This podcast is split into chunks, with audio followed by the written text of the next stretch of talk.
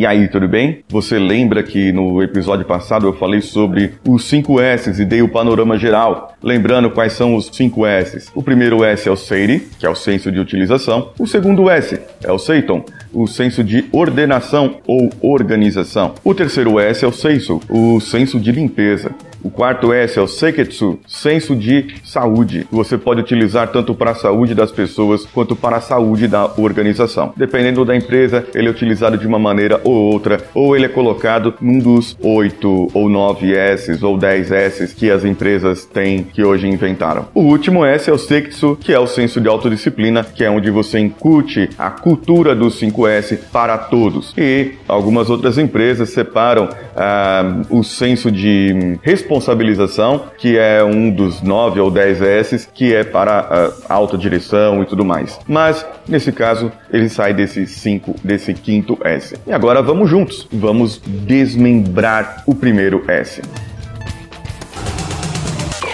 Coachcast Brasil apresenta Drops Coachcast, o seu drops semanal de motivação. Aqui você ouve não só o que quer ouvir, mas o que você precisa ouvir e de uma maneira que nunca ouviu antes. Com Paulinho Siqueira.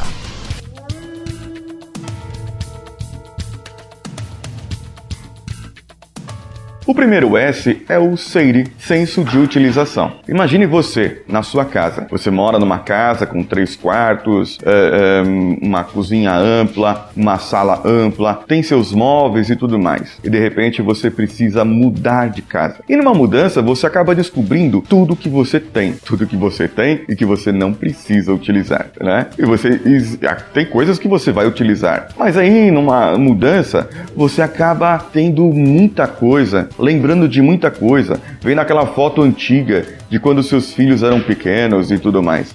E você mudou para um apartamento. Um apartamento, dois quartos, uma sala, uma cozinha, um lugar menor, uma mudança totalmente radical. Você precisa deixar algumas coisas para trás. Você precisa separar o que você realmente vai utilizar. Esse é o Seire, e eu estou comparando com uma mudança de casa, porque você pode usar isso também para o seu emprego, para uma mudança de trabalho. Você trabalha hoje numa empresa e de repente vai para outra. Quais as, o seu aprendizado, qual o seu comportamento que é útil realmente para que você possa utilizar na próxima empresa onde você vai trabalhar? Você precisa ter a, a sensação daquelas competências que são realmente úteis porque de repente você trabalha hoje, vamos dizer, puramente com gestão de projetos e você tem ali é, algumas pessoas subordinadas a você e você gerencia aquelas pessoas e os projetos que aquelas pessoas coordena os seus cronogramas, faz um processo organizado e tudo mais.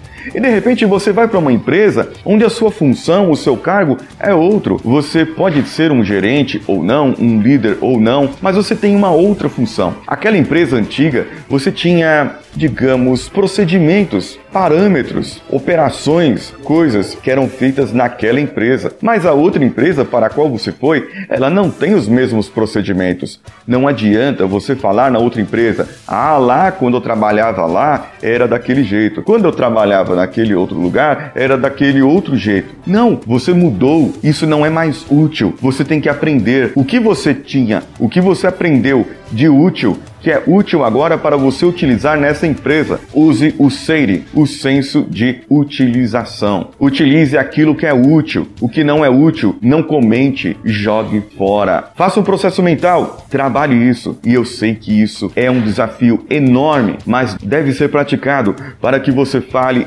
somente o que deve ser falado, porque você pode causar um mal-estar. De repente você trabalha em uma empresa que tem processos aprimorados, ela tem, sei lá, vamos dizer assim, um sistema de gestão da qualidade bem implementado, processos bem implementados, parâmetros, e quando você se vê nessa nova empresa, um novo desafio que você aceitou ou que você estava aberto para o mercado de de trabalho e de repente você enxergou ali, falou: "Eu preciso de algo novo. Eu preciso de algo diferente". Você não tinha mais desafios. E aí por isso você saiu. O que é que nesses desafios novos você pode utilizar dos desafios antigos? Quando você já estava desanimado naquela empresa porque você não tinha desafios, o que você pode implementar agora nesse novo? Uma das coisas que você já pode ir jogando fora é: eu trabalhava nessa empresa, essa empresa tinha tal processo, lá era assim, assim, assado. Chega de saudosismo, pare de ser aquele aposentado chateado porque aposentou e não se sente útil. Ele vive lembrando do passado da empresa tal que ele trabalhou, porque no tempo dos anos 70 era daquele jeito. Pare, veja o que você pode mudar. Proponha: olha, é, eu tenho um processo,